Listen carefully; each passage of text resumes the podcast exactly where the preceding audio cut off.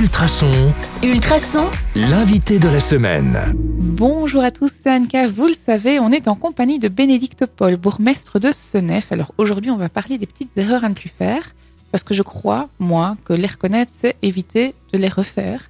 Est-ce que vous êtes d'accord avec cet adage, Bénédicte? Oui, je pense en effet que c'est important de prendre, euh, prendre aussi parfois le temps de se poser et de, de faire le bilan. euh, on parlait de, de ce début d'année, mais euh, autant je suis pas une convaincue de, des bonnes résolutions de début d'année, mais de prendre le temps de se poser et de faire un bilan, euh, je pense que c'est en effet important. Et c'est quoi votre bilan alors? Mais euh, quelque chose qui, c'est peut-être pas de l'année passée, mais qui vous parlez des choses qui, qui vous ont marqué, qui ont été euh, des, des- des leçons de vie. Euh, moi, ça date de, après les élections de 2018, Mhm. au moment où on devait discuter des majorités. Et en fait, préalablement en fait à, ces accords, élections, on avait euh, dit à notre partenaire précédent qu'on était prêt à repartir euh, avec lui. Et même si on était tout à fait prêt à le faire, euh, je me rends compte que les choses peuvent évoluer parfois en, en quelques mois. Et je pense qu'il faut se fermer aucune porte et s'engager. En tout cas, ça, c'est une erreur que je ne referai plus.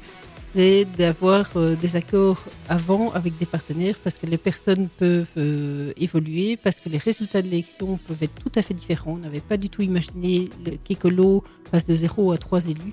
Et donc, euh, c'est vraiment quelque chose que je retiendrai, en tout cas pour les prochaines élections, de ne se fermer aucune porte au préalable. Garder toutes les options possibles. Je crois que c'est un bon conseil pour tout le monde. Et tiens, finalement, la gaffe de cette année, là, vous parliez de 2018. Est-ce qu'il y a allez, une gaffe cette année ou alors un projet que vous auriez aimé mener euh, jusqu'au bout ou mettre en place, déjà les démarrer, qui n'a pas pu se faire? Alors, un projet qu'on aurait pu démarrer, qu'on aurait voulu démarrer, c'est euh, le clubhouse du tennis.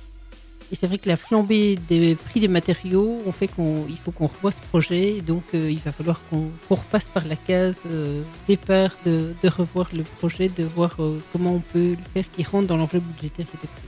Donc malgré tout, euh, la crise vous touche aussi. On a, on, est- on a, on a passé le Covid et ici finalement il y a quand même des choses qui...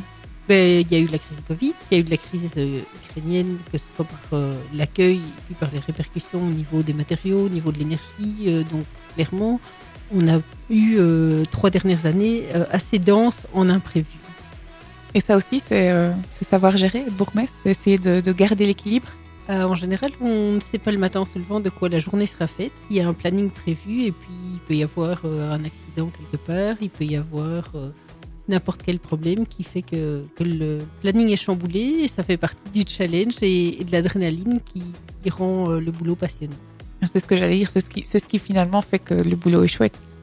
Il est chouette parce qu'il touche à plein de thématiques. En fait, on parle culture, enseignement, petite enfance, travaux, police, pompiers.